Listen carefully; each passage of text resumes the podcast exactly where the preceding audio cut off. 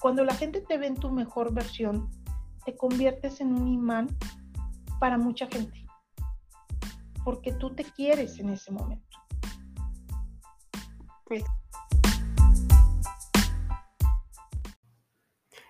Hola, hola, bienvenido a un nuevo episodio de Lady Leaders. Gracias por acompañarme en esta ocasión a conversar con Claudia Landeros. Claudia es una ejecutiva del mundo de recursos humanos, es coach de vida, también es coach ejecutiva, eh, tiene su propio proyecto justamente que se llama Talento y Potencial y es una empresa dedicada al desarrollo de talento eh, humano. Ella es licenciada en Ciencias de la Comunicación Social y tiene un máster en Desarrollo Organizacional eh, que le permiten justamente hoy desempeñarse como directora de recursos humanos en Jayville, una empresa de manufactura una empresa básicamente del sector industrial, em, y ella está basada o, tiene como, como scope eh, la zona norte de México, eh, específicamente Chihuahua y Monterrey. Tiene una experiencia laboral súper rica, eh, ha estado en muchísimas industrias y en diversas empresas como Amazon, Philips, Cemex, FEMSA, Newell e incluso Bristol. Entonces, eso le permite justamente irse como expatriada o sumó muchísimo en su experiencia laboral cuando estuvo en países como Luxemburgo, Polonia y Holanda. Em, hoy está en México, como lo dije anteriormente, y es conferencista. Esta mujer tiene una, una agenda bastante interesante. Hoy es conferencista en foros dedicados al desarrollo de la mujer y además es embajadora activa de Speak Her Nights, que es una incubadora de mujeres líderes de opinión. Eh, tiene su propio podcast también, nos lo comentó al final de la conversación justamente, que se llama Súbete de nivel. Así que no esperemos más y acompáñame a escucharla.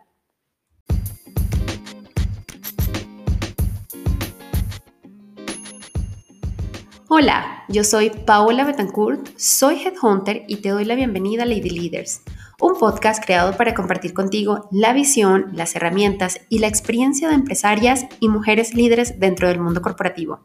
Comenzamos. Eh, estamos con Claudia Landeros, que, es una ejecutiva del mundo de HR y nos va a contar un poquito de su experiencia y de, ella, cómo, cómo, ha crecido a nivel profesional y personal. Entonces, bienvenida, muy bienvenida a este episodio del podcast y encantada de tenerte aquí, Claudia.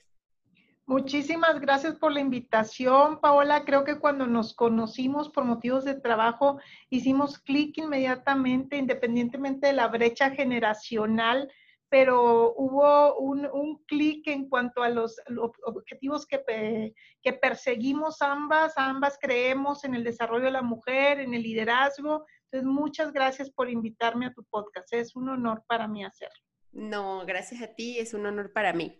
Entonces, mira, eh, esto es un podcast obviamente eh, inicialmente para conocer el talento femenino en puestos de liderazgo, para conocer las historias de esas mujeres que se han hecho una carrera de éxito, bien sea por sus propios medios o también con ayuda, pero eh, cómo han logrado llegar a, los puestos y también a las metas que se han propuesto.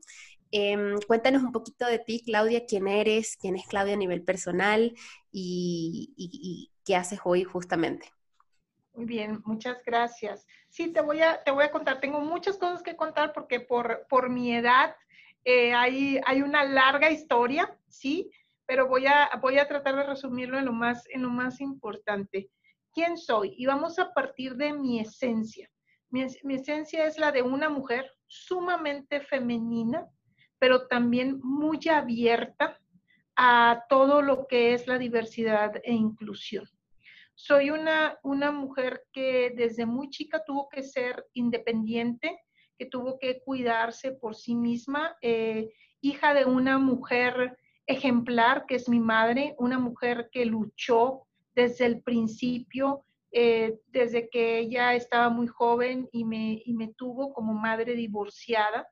Ella se fija una meta, fue una mujer con visión, todavía vive mi madre afortunadamente. Ha sido una mujer con visión y se propuso tres cosas. Voy a tener un hijo eh, o hija.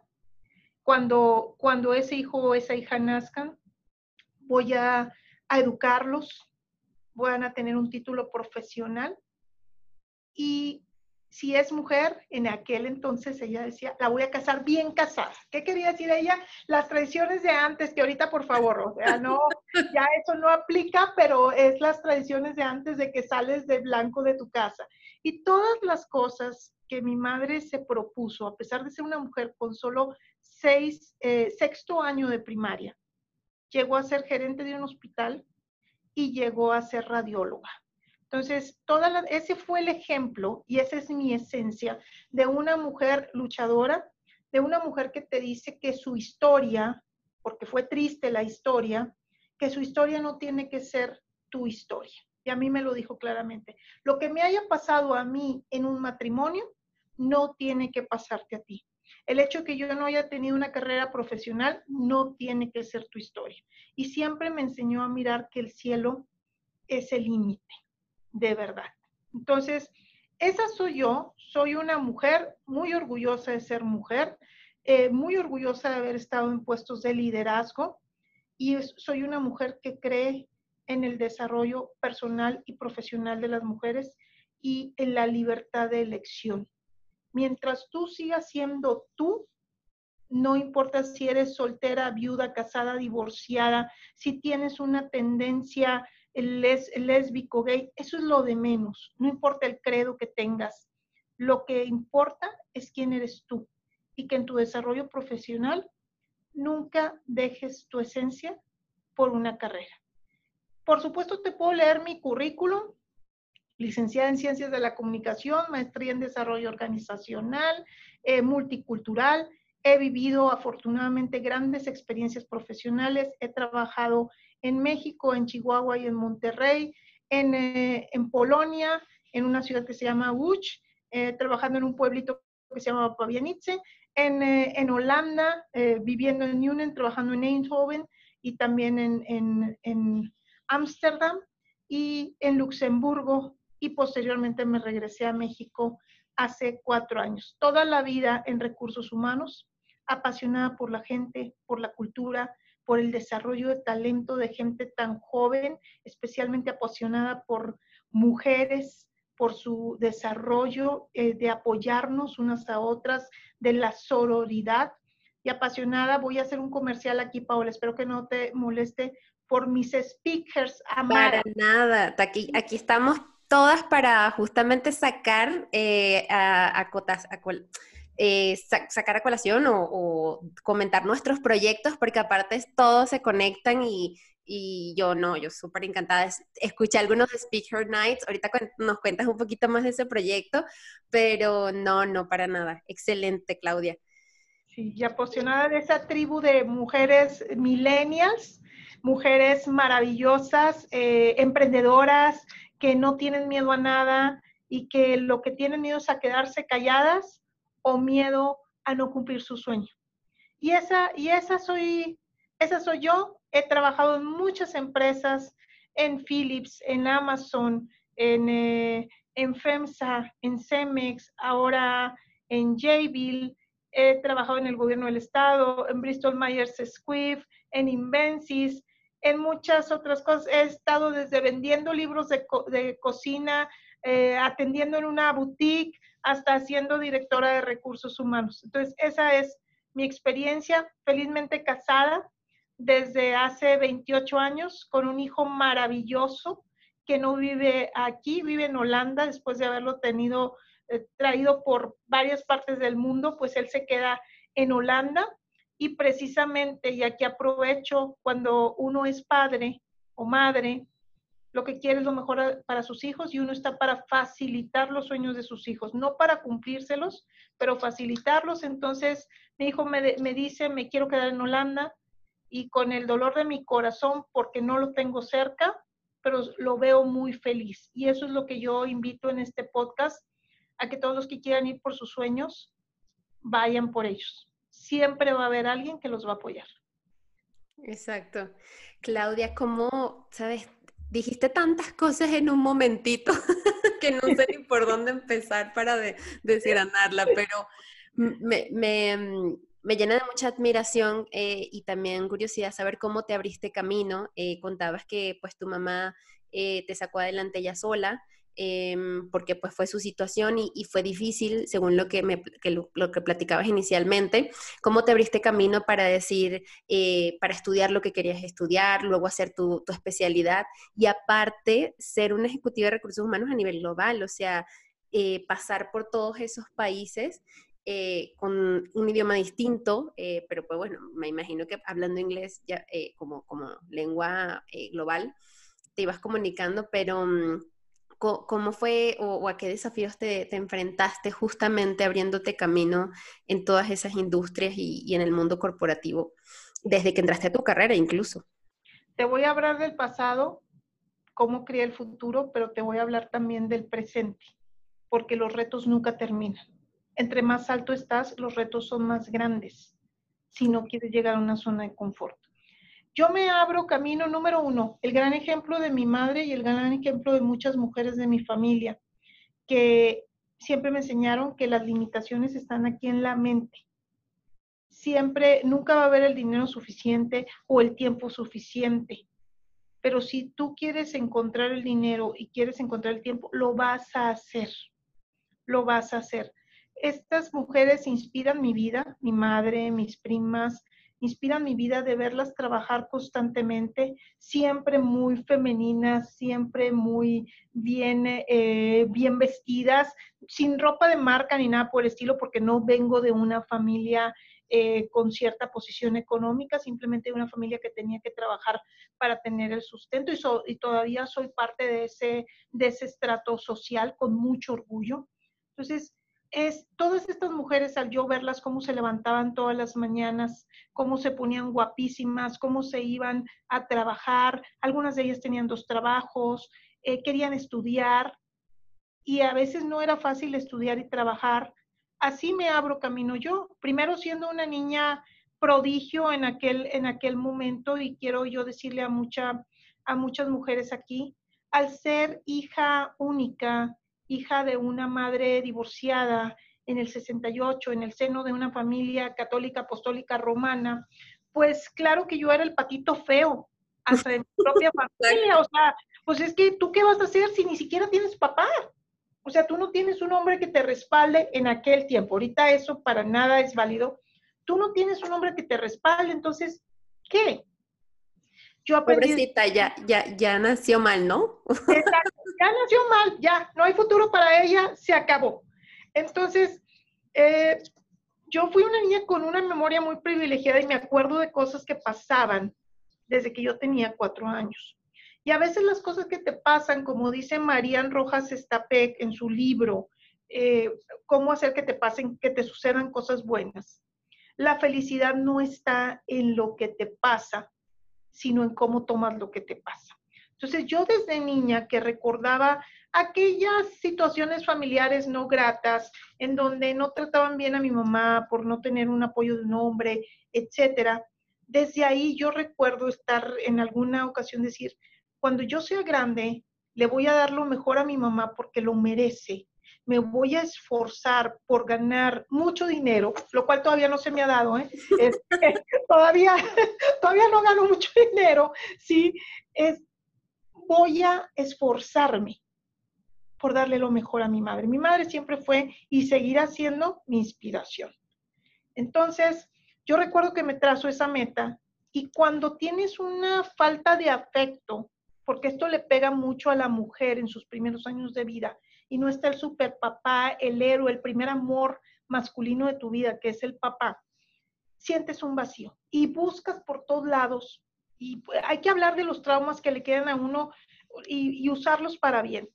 Buscas cómo cubrir ese vacío. ¿Cómo lo cubrí yo? Buscando la aceptación de todo mundo. ¿Cómo? Siendo la primera en la escuela, la mejor vestidita, la, la que siempre anda bien peinadita, o sea, la muchacha maravillosa en todos lados. Eso tiene un precio. Lo que te impulsa también te puede hacer tu gran detractor. Entonces, yo logro abrirme camino con becas todo el tiempo. Entonces la gente empieza a voltear a verme. Mi mamá, al ser gerente de un hospital, se mueve en un círculo económicamente alto, aunque nosotros no lo éramos, Yo recuerdo estar esperando el camión mientras que los, los compañeros de mamá pasaban en unos autos último modelo en su momento. Y, y yo empiezo a ver que hay un mundo más allá de mi mundo. Y me gano el afecto de toda esa gente de dinero que, que en ese momento fueron mis ángeles, realmente así los llamo yo, y que decían, mira, Claudia tiene talento, le vamos a pagar el inglés. Claudia tiene talento, le vamos a pagar la escuela. Claudia tiene talento. Entonces, empiezo a hacer un centro de atención muy positivo. También empiezo a trabajar desde los 12 años. Fui secretaria de un doctor.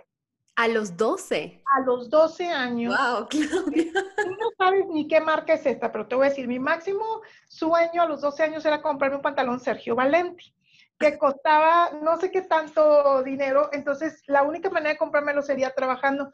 Y empiezo a trabajar mientras yo estaba en la secundaria, a trabajar por dos horas en el consultorio de un doctor y hasta hacer curaciones. Con lo asqueroso que soy yo, que todo me da náusea y vómito, pues así lo tuve que hacer para ganarme mis primer, mi primer dinero. Pero algo que marcó, y lo quiero contar siempre, porque estoy escribiendo un libro que se llama El Diccionario y yo. Algo que marcó es una historia de una meta que yo me puse. ¿Una qué? una, la historia de una meta que yo me puse. Ok. Mi máximo, fíjate que, que ñoñis era yo en ese momento, que mi sueño a los 12 años no había internet, chicas, no había computadoras, no había nada de eso. Yo iba a entrar a la secundaria y mi sueño, eh, yo sabía que en la secundaria iba a tener que hacer biografías y iba a tener que investigar mucho mi sueño era comprar un diccionario que se llama Mi Pequeño Laros. Ese era mi sueño porque costaba dos mil pesos y mi mamá ganaba mil pesos al mes. Entonces, ¿cómo le iba yo a pedir a mi mamá que me comprara ese diccionario? Tanto fue mi sueño y mi obsesión aquí en mi cabeza, cómo le voy a hacer, cómo se lo pido a mi mamá, etcétera, que un día la escuela primaria donde yo, donde yo estudiaba anuncia que va a haber un concurso para los niños de sexto año. Y, dice que la, la, escuela va a cumplir 50 años. El nombre de la escuela era José Joaquín Fernández de Lizardi, está en Monterrey, todavía existe. Y dicen, y la escuela va a cumplir 50 años y vamos a hacer eh, un honor al, al, nombre de nuestra escuela, José Joaquín Fernández de Lizardi, que fue un escritor político del Periquillo Sarmiento en la época de la independencia de México. Entonces, dice, va a haber tres concursos, uno de dibujo, uno de biografía y uno de composición en prosa. Yo, la verdad, para el dibujo nunca he sido buena. Eh, para la biografía yo hice, bueno, tal vez me lo gane, pero mi amiga Berta Imelda tiene mejor letra que yo y a lo mejor ella gana. Era muy buena. Pero en composición, en prosa, en verbo, en platicar, creo que ya te diste cuenta. Eso es mío. Y me lo voy a ganar pero todavía yo no sabía ni el premio. Y cuando dicen, y los premios al primer lugar de cada uno, es un diccionario Laros. Bueno, mis ojos se hicieron grandes, mi corazón palpitó y yo dije, ese diccionario es mío porque es mío. Y fue una obsesión. Yo soñaba, me veía hojeando el diccionario, me veía haciendo tareas. Mi marido me dice, tú estás mal, yo lo que no quería era la escuela y tú lo que querías era un diccionario. Entonces, este, era un niño normal. Entonces me dice, me, me, sale eso, esa oportunidad y yo digo, esto es, es, ahora o nunca. Lógico, en el dibujo hice una ofensa a José Joaquín Fernández de Lizardi, o sea, lo hice espantoso el pobre dibujo. En biografía, pues la hice bien, pero lo ganó mi amiga Berta Imelda, y que todavía somos amigas y en, y en composición me lo gané.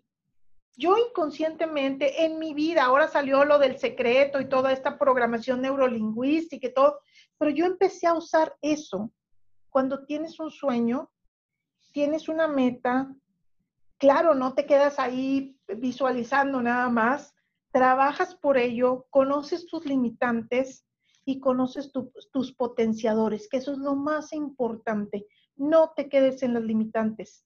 Vete a los potenciadores. ¿Qué te hace ser única? ¿Qué te hace sobresalir?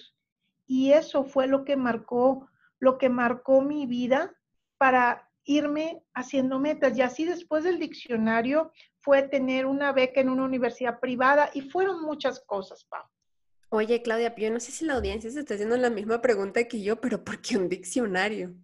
Porque un diccionario. La obsesión con el diccionario. Digo, puede ser un libro, puede ser en, aquel momento quizás otra cosa para las niñas de esa edad. Dijiste, bueno, que eras un poco en ese sentido más madura, pero, pero ¿por qué el diccionario justamente? Porque el diccionario era como tener un internet hoy. Y yo y todos mis amigos tenían enciclopedias. En esos momentos, las mamás de ustedes se han de acordar que pasaban señores vendiendo enciclopedias casa por casa y las enciclopedias eran muy caras, es como, no sé, una de las eh, más, eh, una de las Macs más avanzadas o algo así. Y yo no tenía el dinero y sabía que lo iba a necesitar para mi escuela y yo quería sacar los primeros lugares para poderme ganar una beca. O sea, yo siempre viví de las becas, es más, hasta mi maestría la estudié con beca. Todo el tiempo, todos los estudios para mí han sido gratis porque me los he financiado con becas. Entonces, si yo quería pasar la, secundaria con los mejores promedios para ganarme una beca para preparatoria en una universidad privada que mi madre no podía pagar, que yo la tenía que pagar, pues esa era la, forma. Por eso mi obsesión con el diccionario. Ok, ok. Oh, pero ya tenías como un caminito trazado en tu mente, ¿no? O sea, como que sabías Exactamente. Ya, tenías que hacer, ¿no? Ya había un camino trazado. Sí, Oye, Claudia, y mm, ahorita hablaste de los potenciadores y, dijiste justamente que son las características que te hacen uno. Aprovechando que eres de recursos humanos, em, ¿cómo hacemos para determinar eh, cuáles son nuestros potenciadores? ¿Cómo hacemos para determinar qué precisamente nos hace únicos y cómo podemos diferenciarnos? Mira, te vas a dar cuenta muy fácilmente. ¿Qué temas te brillan los ojitos cuando empieces a hablar de ellos. Y dile a la gente que tienes cerca que te observe cuando estás hablando de ellos. ¿Qué temas puedes estar trabajando horas y no te cansas y quieres investigar más y quieres leer más y quieres ver el documental y quieres hacer y quieres compartir con otros y buscas a los expertos? ¿Cuáles son las cosas que no te cansas de hacer y que harías gratis? Fíjate en este momento, a mí me gusta mucho hablar en público, me gusta mucho compartir conocimiento. Míranos, es viernes en la noche, no sé a qué horas vaya a ser transmitido el podcast, pero y aquí estoy. Y cuando me dijiste, oye, el podcast, sí, adelante, fue mi respuesta automática. Teníamos una hora de habernos conocido, porque es el tema que va a mi pasión, que me lleva a ser la mejor versión de mí misma. Entonces, qué cosas te apasionan, qué temas te apasionan, qué cosas haces muy fácilmente y todo se viene mágico. Te llega un libro, te llega una conexión, buscas y encuentras más. Eh, no te cansas, no te aburres y siempre estás sonriendo y sacas la mejor versión de ti misma. Para algunas será el deporte, para otras será la pintura, para otras será estar haciendo los podcasts como ahorita, para otras será dar cursos o hacer una manualidad. Eso es lo que es tu potenciador. Eso es. No hay que meterle mucha ciencia. Exacto. sí, porque la, fórmula mágica, ¿no? De eh, esto más esto por esto divide entre esto, ese es mi potenciador, ¿no? Eh, sí, no hay una fórmula mágica. Y te voy a dar un ejemplo y si quieres un día invítala. Una gran mujer que yo conozco, muy guapa, esta mujer, eh, amiga, ella, ella tiene una, un negocio de brazaletes muy famoso. Ella se codea con todo el, el jet set de las novelas y todo lo demás esta chica, desde que estábamos muy jóvenes, desde que yo tenía unos 24, yo creo que ella unos 20, siempre fue muy buena para hacer manualidades. Siempre, buenísima. Le gustaba mucho leer, una, o sea, siempre muy dedicada, pero estaba muy claro que su potenciador, su mejor yo, su mamá de hecho tenía una tienda de manualidades, era hacer esas manualidades. A mí nunca se me ha dado estar ahí cosiendo, tejiendo, no se me ha dado. no es mi potencial, eh, mi, lo que me va a potenciar, mi talento, a ella se le daba. Y ahora tiene, exporta a todas partes del mundo, manda paquetes a Dubái, a, a París, está en ferias. Ha sido una mujer que encontró su potenciador, se comprometió con él. Y lo más importante, que el hombre de su vida, el marido, la apoya porque ve la mejor versión de sí misma. Y cuando la gente te ve en tu mejor versión, te conviertes en un imán para mucha gente, porque tú te quieres en ese momento. Excelente. Excelente. Claudia, y ahorita que nos contaste también que, estuviste por, por, Holanda, que estuviste por allí en un pueblito de Polonia, ¿cómo se dio toda esta asignación hacia esos países y cuáles fueron esos retos a los que te enfrentaste justamente? Pero si tú me dijeras, bueno, voy a Europa, que igual siendo un reto, no, pero pues España, hablan mi mismo idioma, eh, puede haber diferencias culturales, pero pues por lo menos tengo por allí una, una puerta abierta con el idioma. Pero vaya, o sea, estos dos países desde cero, eh, ¿cómo se dio la asignación a, justamente a, Europa? Fue una combinación y quiero que toda la gente que esté escuchando esto, que lo voy a escuchar, fue una, una gran decepción primero. Eh, grábense esto, toda aparente maldición lleva atrás una bendición. Toda decepción o caída de tu carrera te está llamando hacia algo más grande. Yo eh, comienzo muy joven mi carrera eh, en, recursos humanos, primero en Cemex, paso años maravillosos. A Cemex yo lo quiero mucho, quiero esa empresa. Esas dos barritas rojas con azules siempre irán en mi corazón por todo lo que me enseñaron, por grandes líderes con los que trabajé. De hecho, mis bases de recursos humanos, Cemex me las enseñó. Yo termino de, trabajar en Cemex porque yo quería ser gerente y en ese momento todavía el campo para la mujer en los campos ejecutivos no estaba tan abierto. Me ofrecen una oportunidad de trabajo en Chihuahua, me vengo, Chihuahua es la ciudad que por eso la quiero tanto esta ciudad, que me hace gerente por primera vez. Eh, estoy aquí un tiempo, pero mi sueño siempre fue regresar a Monterrey como gerente, porque yo quería demostrar, me movió y esto me movió el ego muchísimo, tengo que decirlo. Eh, cuando, cuando yo llego a Monterrey, tengo una racha muy buena en Philips mexicana. Philips hacía las lámparas incandescentes y fluorescentes y estaba en la ciudad de Monterrey. Y me va muy bien el primer año cambia la gerencia y el gerente que llega, un hombre muy apasionado por Philips, con muchas cosas muy buenas, pero él y yo no hicimos clic. Sus principios y los míos no eran los mismos. Y no estoy diciendo que yo era mejor, estoy diciendo simplemente que su forma de su liderazgo y el mío chocaban totalmente.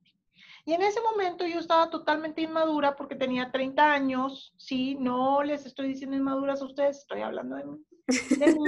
O sea, con toda la fuerza y mira, a mí nadie me va a decir lo que tengo que hacer. Entonces chocamos y fui invitada a salir. Me despidieron. Fue una de las primeras caídas que tuve en mi vida profesional y que te pegan en el ego muy fuerte.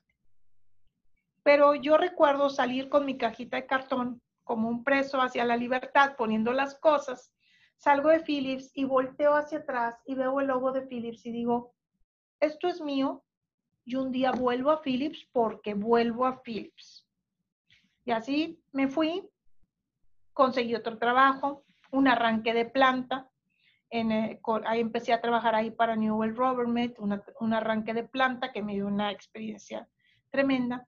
Pero algo que me ayudó, y esto es algo que te puede potenciar también tu carrera, en Philips yo tenía un muy buen network con los holandeses. Durante ese año, ese primer año que tuve muy buenos resultados, hice muy buena red con la gente de Holanda que vino a auditarme por unos resultados muy buenos que se dieron en la disminución del ausentismo y la rotación.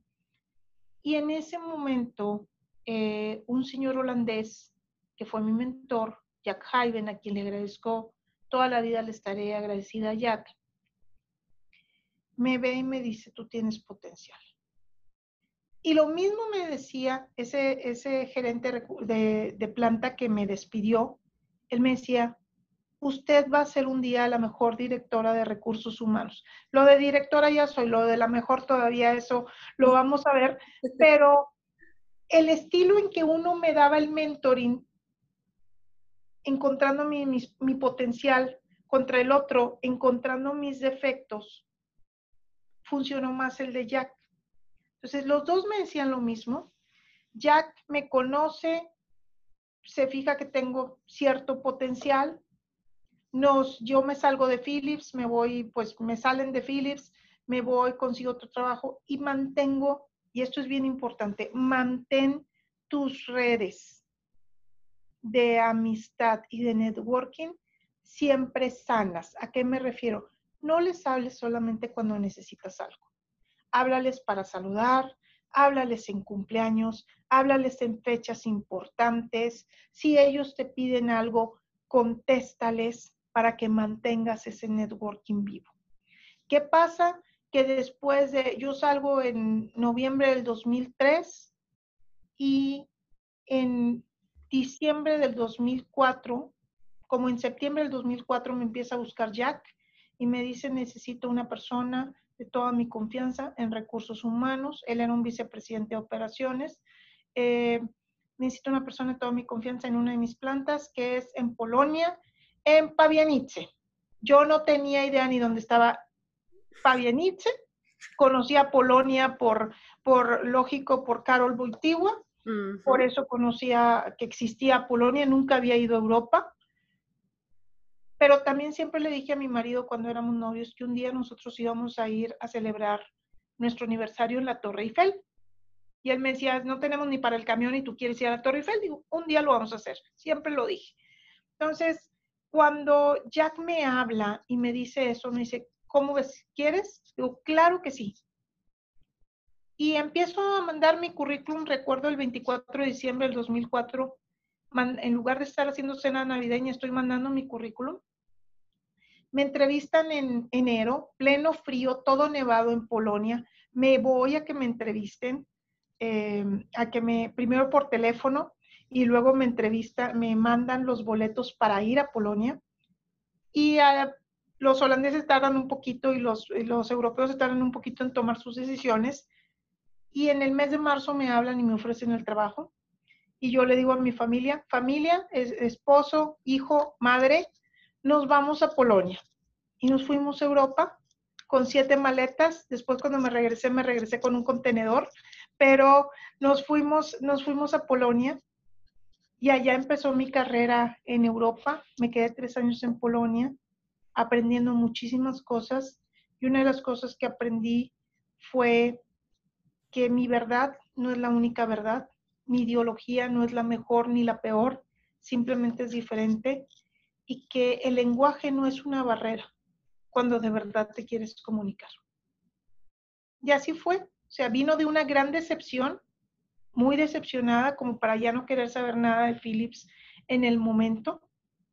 También muy driveada por mi ego, porque yo prometí que iba a volver, también lo tengo que decir, pero finalmente fue una decisión que si ahorita me dijeran la volvería a hacer, la volvería a tomar. Y hablando justamente de decisiones, em, ¿qué decisión que tomaste en el pasado consideras que, que no fue tan buena, a pesar de que eso te trajo aquí? Eh, ¿qué, decisión consideras que, no te benefició tanto? ¿Y cómo te, cómo te sobre, lograste sobreponer de, esa decisión? ¿Qué consideraste mal en, su momento? Hay una, hay una decisión que yo, yo sigo, yo siempre que estuve en Europa, amé México y añoré México. Y sigo, y sigo queriendo mucho mi país y mi ciudad, Monterrey, la quiero muchísimo. ¿Qué es lo que le pasa a un expatriado? Un expatriado se hace una idea de su país, al menos a muchos, y hay estudios de eso, empieza a ver su país con otros ojos, decir, ah, pues sí es cierto que los mexicanos somos muy cálidos, pero a veces lo único que hacemos es invadir la privacidad del otro, porque tú no llegas en Holanda, en Polonia, en Luxemburgo a tocarle la puerta al vecino, o si el vecino llega, te cruzas a preguntarle cómo está. No, tú haces una cita para ir a ver y no precisamente con el vecino, tiene que ser tu amigo, o sea, no es así de que voy y me le aparezco a alguien nada más así porque sí, o alguien organiza una fiesta y me trae, oye, vente, vámonos a la fiesta tú y yo. Claro que no. Me traje a mis primos. Me traje a mi primo y eh, por cierto traigo mi topper para llevarme algo, o sea, no es así, no es, no es así. Este, exagerando, claro está. Entonces, pero también hay una añoranza, como no estás en tu país y tardas un año en venir, porque es la vida normal de un expatriado, o vienes cada seis meses, empiezas a idealizar México. Y llegó un momento en que yo me quedé con la idea del México que yo dejé en el 2005. No me arrepiento de la decisión, pero creo que la pude haber tomado de una manera distinta. ¿Sí? Yo me entra una urgencia por regresarme a México en el 2000, en el 2016 por una situación. Mi mamá me necesitaba, mi mamá se fue a Polonia conmigo, con nosotros, pero después se regresa dos años después y nosotros nos vamos a Holanda y mi hijo a Inglaterra y luego a Luxemburgo, nosotros, y mi mamá empieza a tener demencia senil. Y aquí son las decisiones fuertes que dices, mi carrera, estoy en Luxemburgo, país de primer mundo, estoy en Amazon haciendo lo que me gusta. Mi hijo está también aquí cerca de mí a un avión de distancia, una hora, pero mi madre está a 10 mil kilómetros. Mi, una persona que yo amo con toda mi alma y no tiene a nadie y está cayendo en demencia senil. Entonces, empiezo a pensar, y es ahí donde los hijos y la generación de ustedes me encanta la generación de los millennials y los centennials porque son más fieles a su propósito. No, ya no se dejan que alguien les dicte lo que tienen que estudiar, ¿sí? O el tipo de vida, ¿sí? Que quieren llevar. Por eso me encantan ustedes, de verdad. Entonces, mi hijo no se iba a venir conmigo, pero me dice algo muy importante. Mamá, si algo le pasa a mi abuela, podrás vivir con ello si tú no estás con ella. Y eso me hace reflexionar muchísimo. Y tomo la decisión, me acelero y me vengo a un trabajo que me habían ofrecido en FEMSA. Pero no evalúo todas las cosas por las que yo pasé y, fue, y tuve un fracaso en FEMSA. No es culpa de FEMSA, de ninguna manera. Yo no valoré evalué correctamente los cambios que se estaban dando. Cuando tú tienes un cambio de compañía, es una de las tensiones más grandes que puede haber para un ejecutivo. Cuando tú tienes un cambio de país, es otra tensión porque estás dejando 11 años de tu vida para venirte para acá, que fue el tiempo que yo duré en Europa, 11 años. Entonces yo tenía cambio de compañía, cambio de país, de vida prácticamente. Estaba tomando una decisión arriesgada porque ya nadie sabía quién era Claudia Landeros en México, ya nadie me conocía o había dejado redes, pero no tan fuertes como las que pude haber tenido si me hubiese quedado todo el tiempo aquí en México. Y estoy dejando, me estoy desprendiendo de mi, de mi hijo, que estaba muy joven, en ese momento tenía 19 años, y estoy viniendo a encontrarme un Monterrey totalmente distinto al que yo dejé y ya no soy parte de la vida de muchas personas. Entonces, mm, estos son los, yo muchas veces uno le ganan las decisiones y la prisa. El ver a tu madre que tiene demencia senil es algo difícil porque te conviertes en el papá o en la mamá de tus padres el cambiar 11 años de tu vida y dejar una super empresa como es Amazon, muy divertida, también es otro cambio muy fuerte. El venir a lo desconocido, a una muy buena empresa que es FEMSA, también es otro cambio muy fuerte.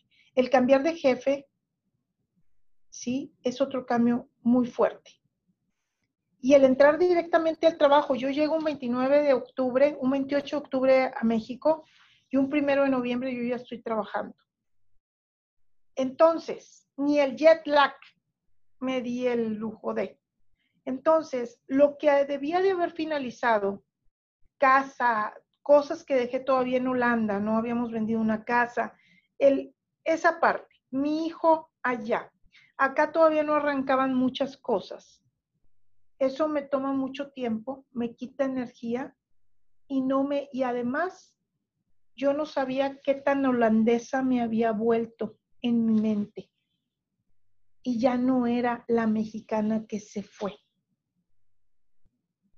Y la adaptación cultural que tuve no fue la mejor. Entonces, si ahorita me dijeran que me voy a cambiar, si estuviera en Europa y si hubiese estado esta, esa película de la vida, pero lo hubiera, no existe, pero yo lo veo, hubiese analizado mejor todos los cambios y qué iba a hacer para manejar esos cambios. Oh, qué, interesante lo que dices, ¿no? O sea, pasas un tiempo y me, me viene me, viene muy bien este análisis que hace y este comentario, porque hoy me preguntaba qué tan mexicana me he vuelto. Ya ves que soy venezolana, tengo tres años aquí. Yo, yo me, salí de Venezuela con, una Venezuela yo creo que muy distinta a la que es hoy, aunque en aquel momento también tenía sus, sus temas, pero sí, justo decías y me preguntaba, mm, ¿qué tan mexicana me he vuelto ya? Porque sí, sí, sí, creo que estoy bien mexicanizada. Todavía mantengo el acento, pero en tus gustos por la comida, por ejemplo. Eh, cosas tan básicas como tus gustos por la comida, la forma en que te expresas, em, las cosas que ya te van gustando, que te va desagradando, que, a que eres tolerable, tolerante y a que no. O sea, todo eso cambia, incluso con países eh, donde, pues, latinos, donde seguimos siendo latinoamericanos, ¿no? Pero sí, Sí, sí, tienes mucha razón. Bien, Claudia, un poco para finalizar, em, cuéntanos un poquito, ¿cuál ha sido el mejor consejo que te han dado? El consejo que me dio, que me dio Jack Hayden en su momento, eh, ha habido muchos, pero el consejo de Jack fue el, cuando vas a otro país, no busques las cosas malas de ese país. Busca las cosas buenas que tienen, porque las cosas malas también hasta en tu, propio país las vas a encontrar. Tu verdad no es la única verdad. Ábrete a otras verdades. Y cuando vayas a otro país, estudia la historia y la religión, no para que te vuelvas de esa religión, ¿sí? Pero estudia la historia y la religión del país porque eso te va a dar mucho contexto de por qué las personas se comportan así y no de otra manera para que no caigas en juicios. ¿Sí? Muy fácil juzgar a los mexicanos, a los venezolanos, a los, a los indios. Es muy fácil juzgar. Pero si tú, esto, si tú te metes en la historia, como yo me metí en la historia de los polacos y de los holandeses, ¿sí? Y un poco de, lo, de, de Luxemburgo, si tú te metes a esa historia, entiendes las razones entiendes la, por qué se comportan de una manera y no de otra, por qué valoran tanto el tiempo los holandeses, por qué valoran tanto el dinero los holandeses, por qué la privacidad. Entonces, esa parte, en lugar de juzgar, te abre el contexto.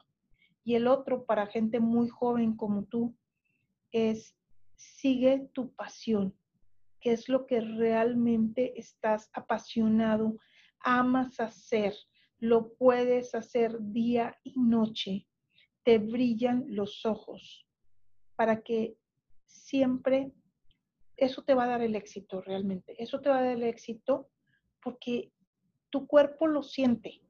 Estás haciendo lo que te gusta, no te cansas. El viernes está bien, es un viernes, qué bueno, mañana descanso, sábado, domingo, pero el lunes no cargas una cruz porque, ay, voy a trabajar, sino porque voy a hacer lo que me gusta. Y las cosas vienen y la cuestión económica también viene porque te sientes pleno y porque eres, tienes la mejor versión de ti.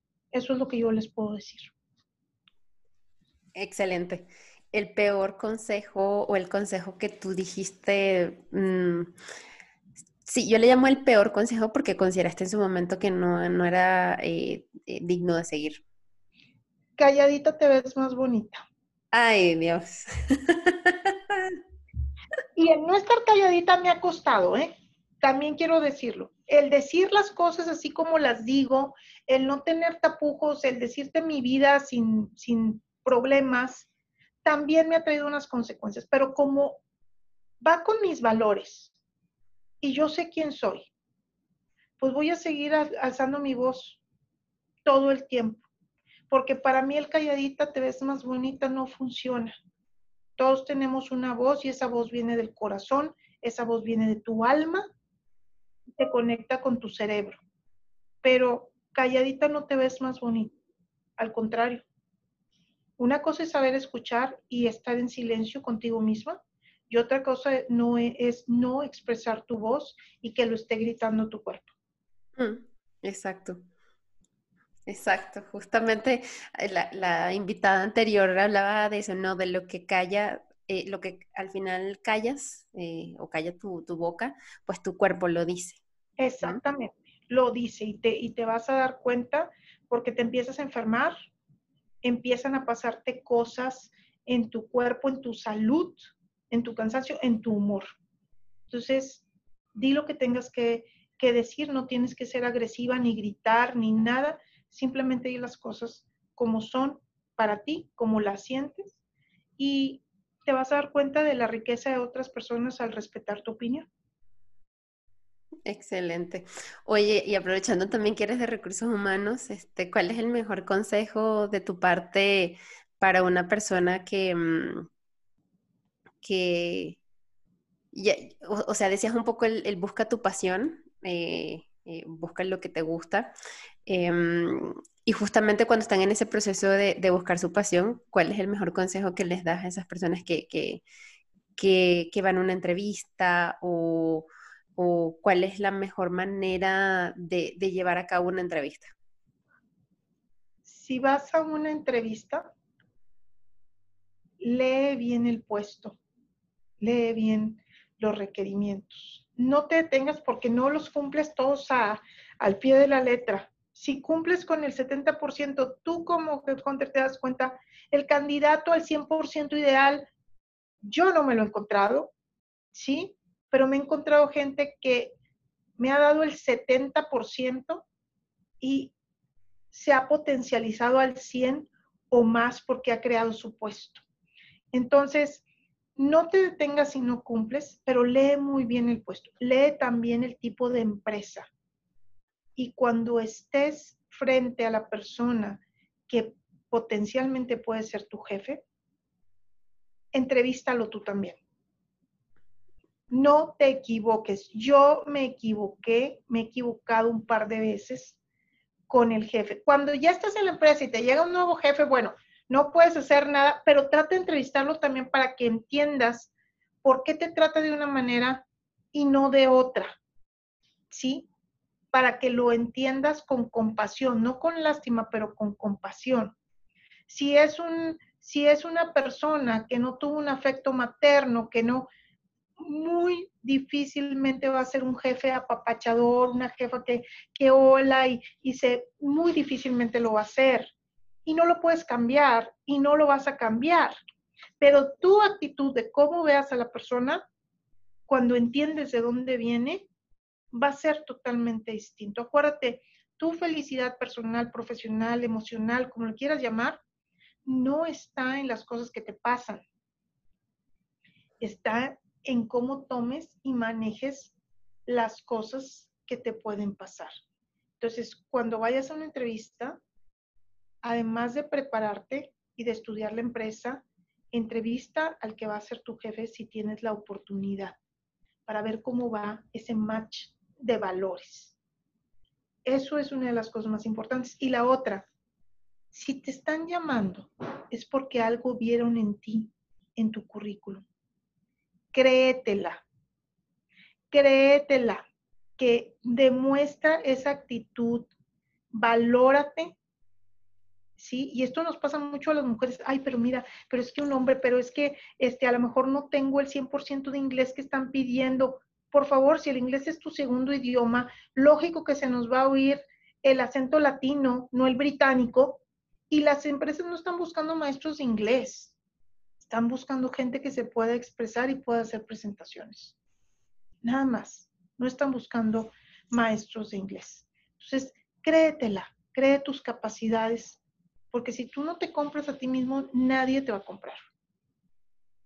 Dijiste algo clave, cerraste con algo clave justamente, créete, porque sí, sí, y, tú bien sabes, ¿no? Yo como headhunter, llega la persona y, y sí, justamente es como tú notas que tiene las características técnicas y tiene las habilidades en cierto sentido, pero falta esa autoconfianza y yo creo que eso es tan vital desde que estás buscando trabajo, porque desde que aplicas, y, ahí también me entra el tema de neurolingüística y cómo proyectas, pero todo parte de la autoconfianza para proyectar. Exactamente. Ese es un buen resumen con el que cerramos esta conversación contigo, Claudia. Exactamente. Autoconfianza y creer en tus capacidades. Buenísimo, Claudia, pues muchísimas gracias por participar. Ya, ya hemos llegado al final. Creo que tienes una historia maravillosa que yo estaba segura que debía ser compartida en este podcast y, en los videos eh, cuando salgan. Em, yo creo que es admirable y aparte eh, es inspirador saber cómo las personas van eh, logrando sus metas y aparte eh, se van sobreponiendo los retos como en tu caso. Entonces, muchísimas gracias nuevamente por, participar y estar aquí con nosotros. Muchísimas gracias, Paola, de verdad por la invitación. Me siento muy honrada y ojalá que lo que te estoy transmitiendo le pueda servir a alguien, de verdad, y estoy a tus órdenes. Ya verás que sí. Oye, em, ya para finalizar, pueden escuchar también a Claudia, tienen Speaker Nights, creo que tiene su propio podcast también, ¿no? Sí, eh, la fundadora de Speaker Nights es Gaby Mitri, una gran eh, mujer que, admiro muchísimo, que su pasión era eh, ser una incubadora de mujeres líderes de opinión y lo ha logrado. Está rodeada por una tribu maravillosa. Speakers Nights, Nights nos ofrece toda, toda una gama de entrenamientos virtuales. En este momento son una, eh, se llama el Power Speaker Lab, donde te enseñan a realmente ser una líder de opinión, cómo posicionarte, cómo crear tu marca. Tu marca eres tú realmente, eh, cómo hablar en público con mayor seguridad, no porque no sepas, eh, y tiene muchos temas de los cuales eh, Gaby se trae mucha gente experta para que, y mucha gente muy innovadora para que eh, dé esos, esas conferencias, esos webinars.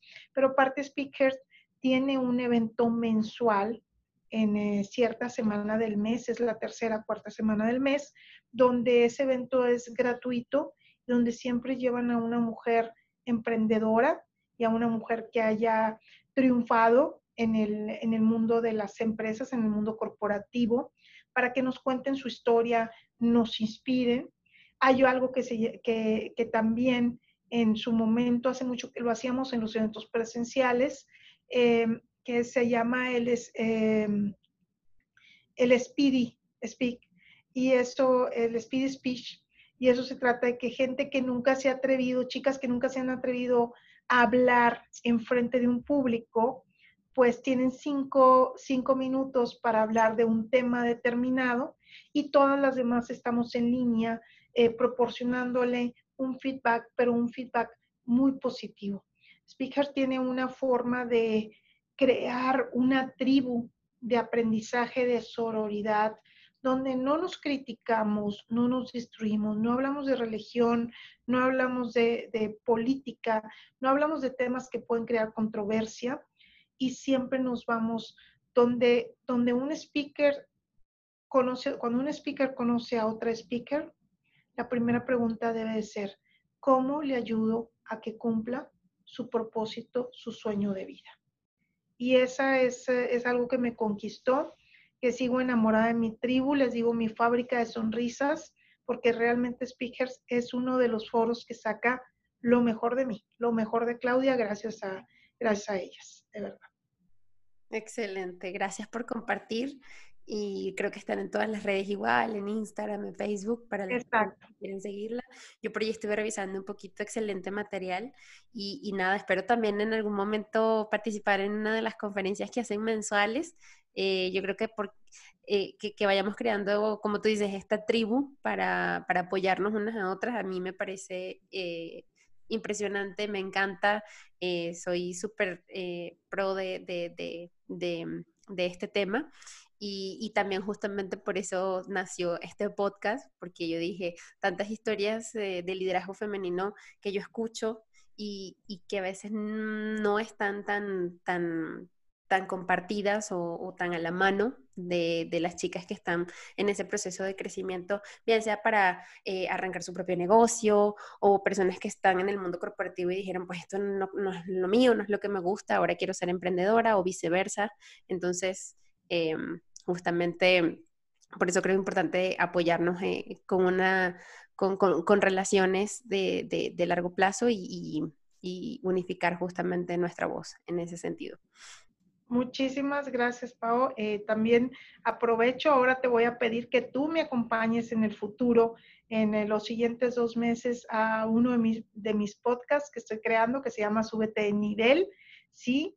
en donde comparto todas mis experiencias, cómo me fui subiendo de nivel, cómo apoyo a otros a subirse de nivel. Ahorita lo tengo nada más con mis amigos en, face, en Facebook, pero sí me encantaría porque no todas vamos a ser Hillary Clinton o Michelle Obama o no, no todas vamos a ser la Madre Teresa de Calcuta, no vamos, no vamos a brillar en esos spots, pero todas tenemos una historia interesante que contar cuando hemos hecho una evaluación fuerte entre nuestros valores y nuestras decisiones, cuando hemos cambiado de país y tomado el riesgo de irnos a un país que no conocemos, cambiar de trabajo, tomar una decisión fuerte como un divorcio y cómo eso te potencializó. Cuando la vida nos presenta situaciones, ahorita la vida me está presentando todo un reto nuevamente donde me voy a tener que reinventar, ¿sí? Pero si ya lo he hecho, pues lo puedo hacer otra vez. La vida este año también, como a muchos de nosotros, nos ha cobrado una factura fuerte. Yo padecí COVID, estuve enferma en el hospital. y ahora que se me presenta este nuevo reto, esta, esta nueva descalabrada profesional que, que, que ha sucedido, lo primero que pienso es, si el COVID no me mató, pues esto menos. De verdad. Entonces, de esas cosas sacas tu fuerza, enorgullécete siempre de las cosas que has logrado, lee, haz una lista de todo lo que has logrado en tu vida. Cuando estés más down, léelo. Cuando estés más nervioso porque no creas en ti, léelo para que veas de dónde vienes y a dónde has llegado y que veas a dónde puedes llegar. Excelente. Claro que sí, Claudia. Eh, Súbete de nivel es el podcast de Claudia también, si lo quieren encontrar en Spotify, está eh, por allí. Y mm, buenísimo, yo, yo prometo escuchar mm, algunos episodios también y, compartirte mi opinión y, también mm, apoyarnos en ese sentido, ¿no? Sí, todavía no está en Spotify, ahorita está nada más en Facebook, pero lo vamos a poner en Spotify muy pronto. Pero cómo lo, o sea, el audio siendo un podcast, ¿cómo lo escuchas? Es un, es un video, no es un Ah, es por video. Video es video y ahí, y ahí salgo, está muy rudimentario todavía, pero estamos creando el canal de, de, de YouTube y vamos a hacerlo también por, por Spotify. Ah, excelente. Sí, porque antes, antes se hablaba de podcast y todo el mundo pensaba que era el audio, pero la verdad es que hoy tenemos tantos formatos y hemos innovado tanto que la verdad es que mm, Incluso este podcast sale en video eh, en YouTube. Exactamente. Exactamente. Así es. Pues nuevamente gracias Claudia, que pases, este, ya hoy es viernes, grabamos los podcasts en, viernes, que pases un bonito fin. Em, me encantó tu historia y, yo espero que, a la audiencia también. Y ya por allí te comparto para que la puedas también este, tú compartir con, con tus amigos y tus familiares que quieran escucharla. Muchísimas gracias, te mando un abrazo y a todos que estén muy bien. Yo también. gracias. Bye, cuídate. Bye.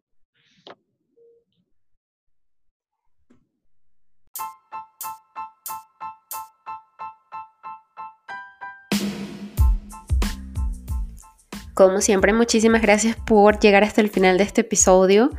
Recuerda que si te gustó y encontraste contenido de valor en él, compártelo con tus amigos, con tus familiares o con aquella persona que de repente pensaste y dijiste esto le puede aportar muchísimo para eh, despejar sus dudas o animarse a hacer lo que esa persona está buscando hacer. Em, como siempre, puedes seguirme a través de mi cuenta de Instagram, arroba soy Paola Betancourt. Incluso en LinkedIn estoy como Paola Betancourt. Y em, nuevamente, gracias. Nos vemos en el siguiente episodio.